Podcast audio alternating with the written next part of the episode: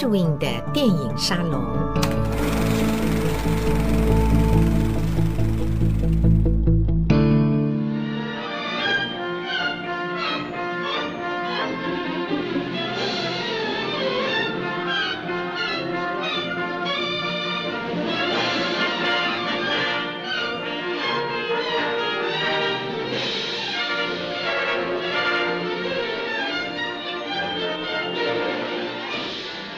听到了这个旋律，想起了矗立在维也纳公园里头，约翰·史特劳斯二世金身塑像。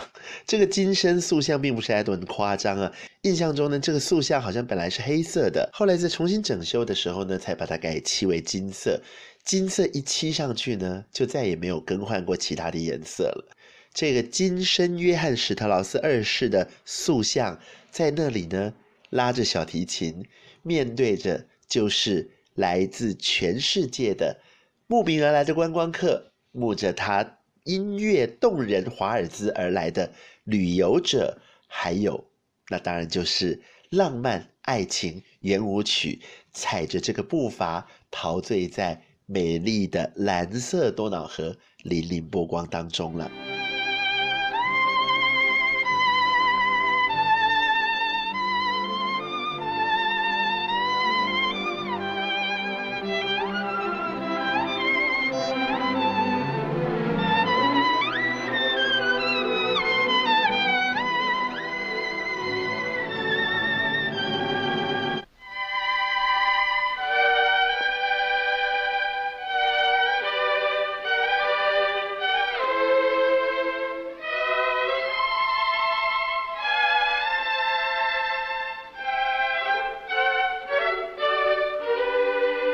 用蓝色多瑙河揭开我们这一集电影沙龙的序幕。今天，Edwin 在沙龙里面要跟大家分享的是，深深影响了我们华人电影工作者以及华人电影观众好长好长好长好长一段时间，已经超过八十个年头的《脆提春晓》The Great Waltz。记得在一月份上个月，我们谈华语歌舞片的时候，曾经以一个小小的段落聊起过这部电影。今天这部电影是我们整个沙龙的主角，而且说到 AFI American Film Institute 这个一百部好莱坞爱情电影的这个榜单里头呢，大家猜猜看，《脆提春晓》落在第几名？答案是完全没有挤进榜。这就跟我们上个月谈《翠提春晓》那个时候所分析的这个历史背景，还有它的文化背景一模一样。因为这一个系列的轻歌剧电影，穿着蓬蓬裙，跳着华尔兹，在黑白的光影里面，歌颂着美好的欧式梦境。这样子的电影，在美国社会里面呢，很快在一九四零年代之后，尤其是二次大战之后，就退了流行。甚至于有好多 Edwin 的美国朋友，他们本身呢是呃在音乐剧场工作的，是在做这个音乐剧教学的，或者是电影教学的这些朋友呢，他们对于 The Great Waltz 脆提春晓。是不熟悉，甚至完全不知道有这部电影存在的。《The Great Waltz》脆提春晓，为什么说对于华人世界的观众特别特别的有感应呢？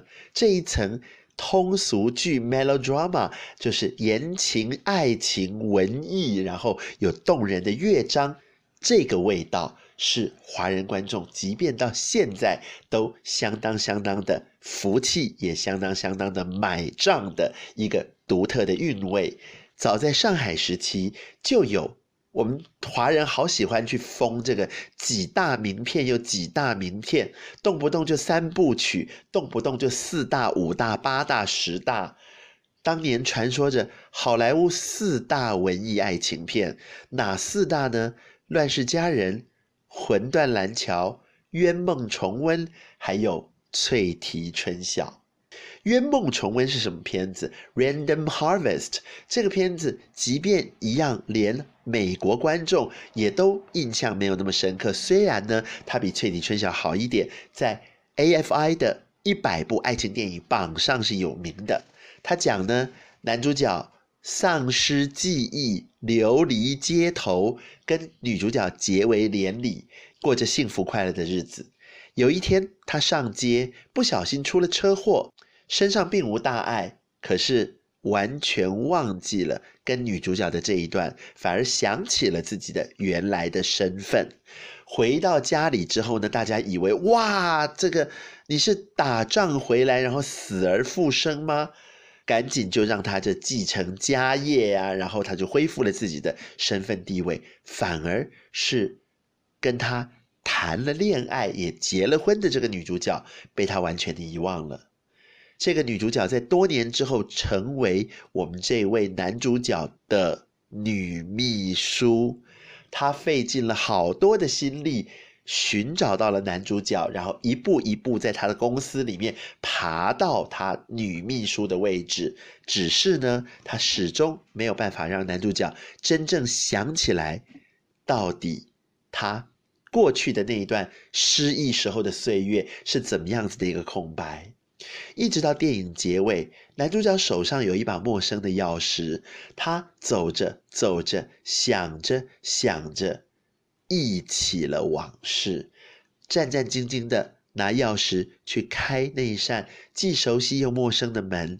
门打开来，女主角站在里面。这个冤梦重温，Random Harvest。另外还有一部就是《魂断蓝桥》。《魂断蓝桥》以后有机会一样，我们开辟一整集或者是半集的沙龙来聊《魂断蓝桥》（Waterloo Bridge）。今天完全要献给翠提春晓。The Great Waltz，它的故事是编出来的，它并不是约翰史特劳斯二世的故事。这个电影故事呢，是根据史特劳斯的诸多动人的华尔兹寻找灵感，然后用好莱坞当时非常有名也非常擅长的，他们几乎是利用这个集体创作的方式，然后找一个编剧来挂名，就把。一个作曲家的传记给这么编了出来，用 The Great 伟大的作为一个系列的标准。好莱坞的米高梅公司推出了一系列 The Great 伟大的电影，包括了 The Great Ziegfeld 歌舞大王齐格飞、The Great Waltz 脆提春晓，还有 The Great Caruso 歌王卡罗素。那翠提春晓这四个字呢，也有传说是当年在。上海滩透过广播节目票选中文翻译选出来的一个非常非常优秀的中文片名，翡翠的翠，河堤的堤，春晓，讲的就是电影里面蓝色多瑙河这场戏。电影开始的时候，我们看到小约翰史特劳斯在银行里面做着他不开心的工作，他被银行老板炒鱿鱼。兴高采烈的就来到了他的女朋友 Polly，来到 Polly 家里。Polly 家里面是开面包店的。他跟 Polly 说：“我离开了银行，那我可以在我的音乐事业上继续奋斗了。”赶紧的就找齐了一帮玩音乐的朋友，他们呢想办法自己组团，自己去订场地，订到了啤酒花园的这个餐厅场地。哪知道首演当天门可罗雀，没有人要来听他们的表演。应该说，没有人愿意付钱来听他们的表演。女朋友 Polly 跟 Polly 的家人几乎是包场的那一桌。花园餐厅的老板相当的不开心，就准备要赶人了。就好，你们再演奏完一曲，这个到后台的领便当吃喝一阵，我要我要我要关店了，你们以后就不要来了。他们正在这里一筹莫展的时候呢，来了一桌的客人。这一桌原来是皇家歌剧院里面的男歌星跟女歌星。女歌星名字叫卡拉唐娜，真是美艳不可方物，看得我们的史特劳斯眼睛都快掉出来了。他赶紧重新整队，我们要为首席花腔女高音卡拉唐娜来演奏呢。原来他们这几个是来等马车的，顺便听听音乐。但是呢，演奏下去，卡拉唐娜对小约翰史特劳斯的音乐感到了兴趣，他就叫住身边的这几位朋友：“我的马车来了，我要回去休息了。你们某年某月某日把史特劳斯还有他的乐谱出版商带来皇宫。那天皇宫有晚宴，带他们来找我。卡拉唐纳去了之后，史特劳斯跟他的乐队朋友想说：“糟糕啊，不行啊！”使出浑身解数，卖力的演奏，要留住卡拉唐纳。家人远去，啤酒花园的老板就更不爽了，他干脆就把大门打开，算了算了算了，让街坊邻居听免费的就好了。乐声传到了屋外，传到了巴士站，传到了街坊邻居。一霎时，公园也空了，巴士也空了，马车也空了，街坊邻居的家也空了。大家一拥而入，来到啤酒花园，争相要在史特劳斯的波卡舞曲还有华尔兹的节奏当中，在小小的舞池里面就开始跳起舞来。首席男高音去而复返，爬上桌子，就着史特劳斯的音乐唱起了《I'm in love with Vienna》，我爱上了维也纳。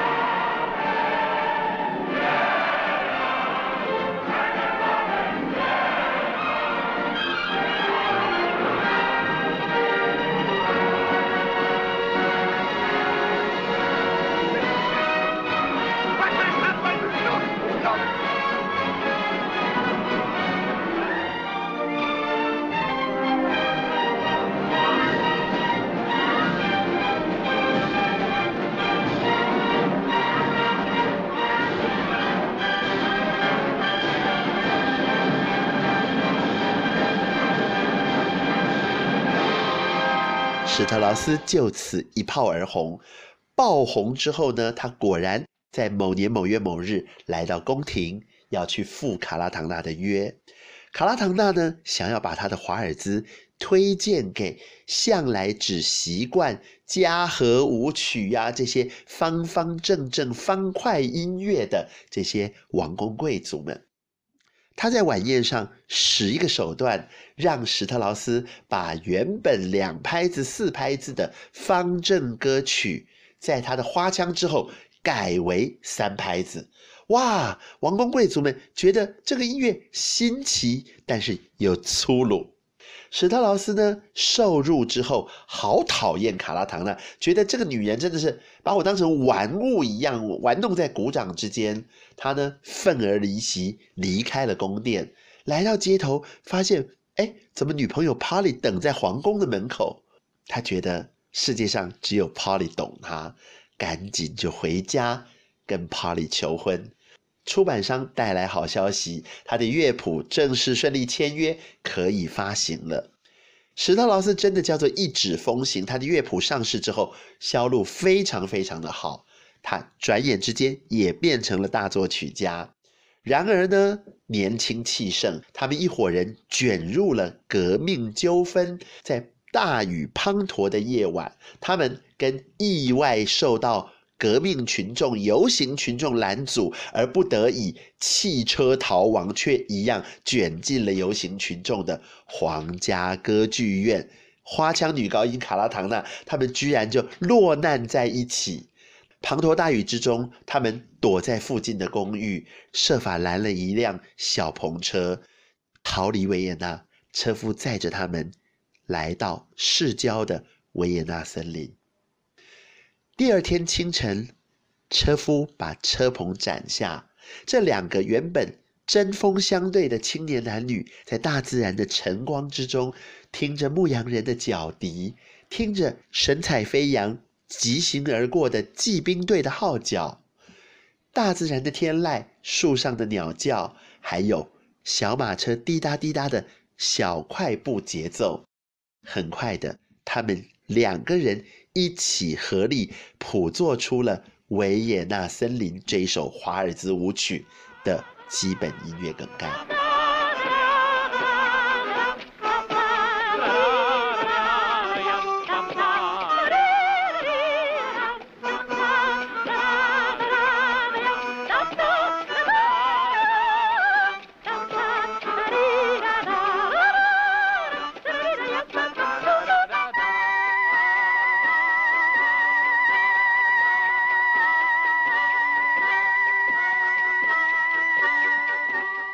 史特劳斯回到老婆的身边，他的心早就不在这里了。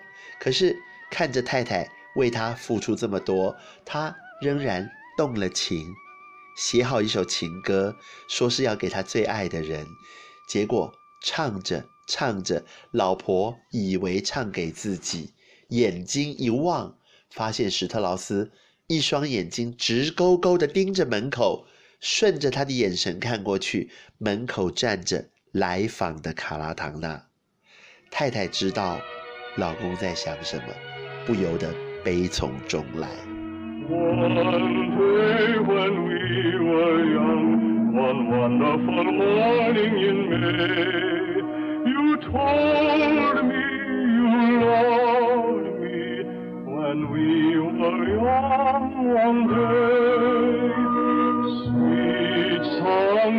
spring were sung, and music was never so gay.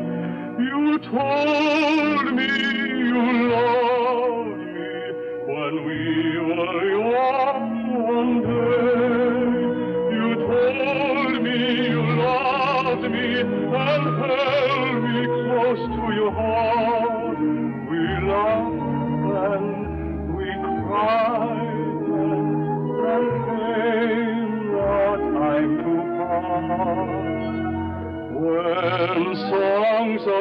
Spring or sun. Remember that morning in May. Remember you, Lord. 卡拉唐呢带来天大地大的好消息是，皇家歌剧院邀请史特劳斯为卡拉唐呢量身打造一出轻歌剧。史特劳斯完全投入工作，当然也忽略了太太。歌剧首演当晚，高朋满座，可是贵宾席里面有一张椅子是空的。太太在家里不想出门，来了一位贵族，直接跟太太说：“太太，我对卡拉唐纳有意思，麻烦你管好你的先生，你要出手，这些歌女才会懂得要收敛，尤其卡拉唐纳。”在今天晚上的演出之后，就要到欧洲巡回去开演唱会了。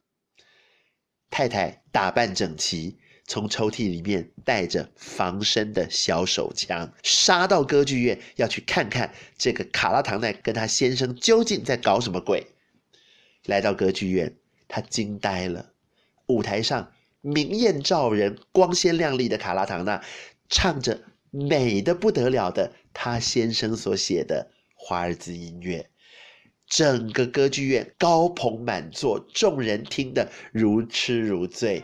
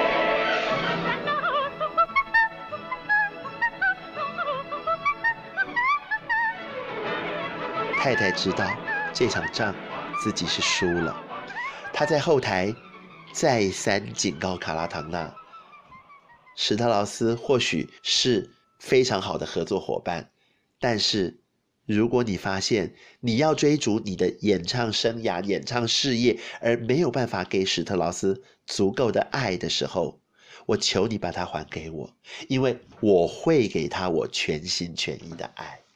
卡拉唐纳。带着这个讯息，带着这个想法来到码头，他跟本来要随他远走高飞的史特劳斯说：“我们就到此为止吧。你也知道，我也知道，我们在一起不会有结果的。”他踏着夜色，在多瑙河港上了渡船，船舱里面正在演奏史特劳斯送给他挚爱的人的。那一首华尔兹。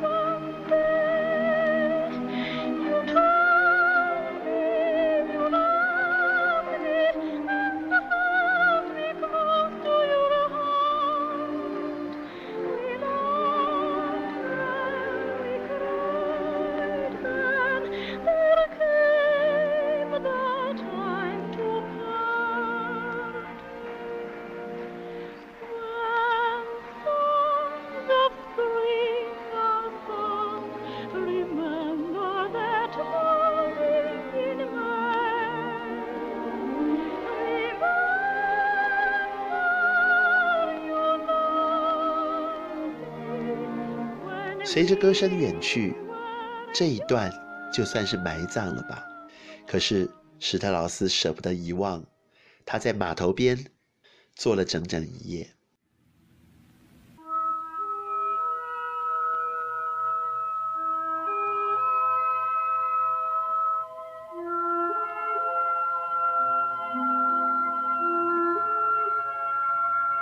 天蒙蒙亮的时候，多瑙河上。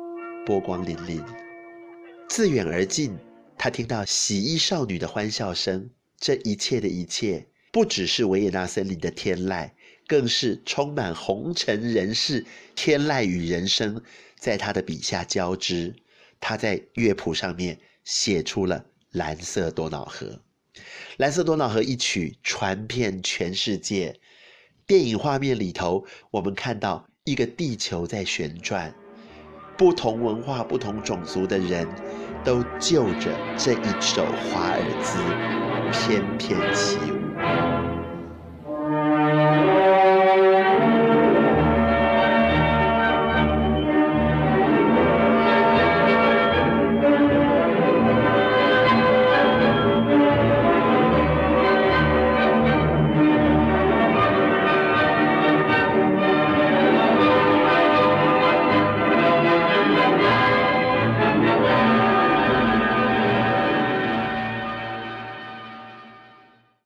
十三年之后，史特劳斯接受国王的召见，国王带他到小阳台，跟他说：“窗外有惊喜等着你。”他探头一看，整个熊布朗皇宫的花园里面挤满了他的乐迷，争相要一睹大作曲家史特劳斯的真面目。老朋友们全都来了，当年一起搞乐团、一起演奏华尔兹，这些人现在老的老，秃的秃。眉毛胡子全部都白了，有的甚至听力都有问题，要戴助听器。但是他们兴奋而激动地在花园里面跟着成千上万的乐迷一起向史特劳斯挥手致意。人群里面远远的传来天籁美声，是真的卡拉唐纳在对他歌唱吗？他摔摔头，摇走了卡拉唐纳的记忆。自己的太太没有站在阳台跟他一起接受欢呼，而是和他的乐迷在一起，带着笑。老太太脸上的皱纹都遮不住那么美的笑容。她挥手向史特劳斯致意，而且轻轻献上一个飞吻。电影《翠提春晓》曾经的华人世界的好莱坞四大文艺名片之一。今天的沙龙，我们到此告一段落，下次再会。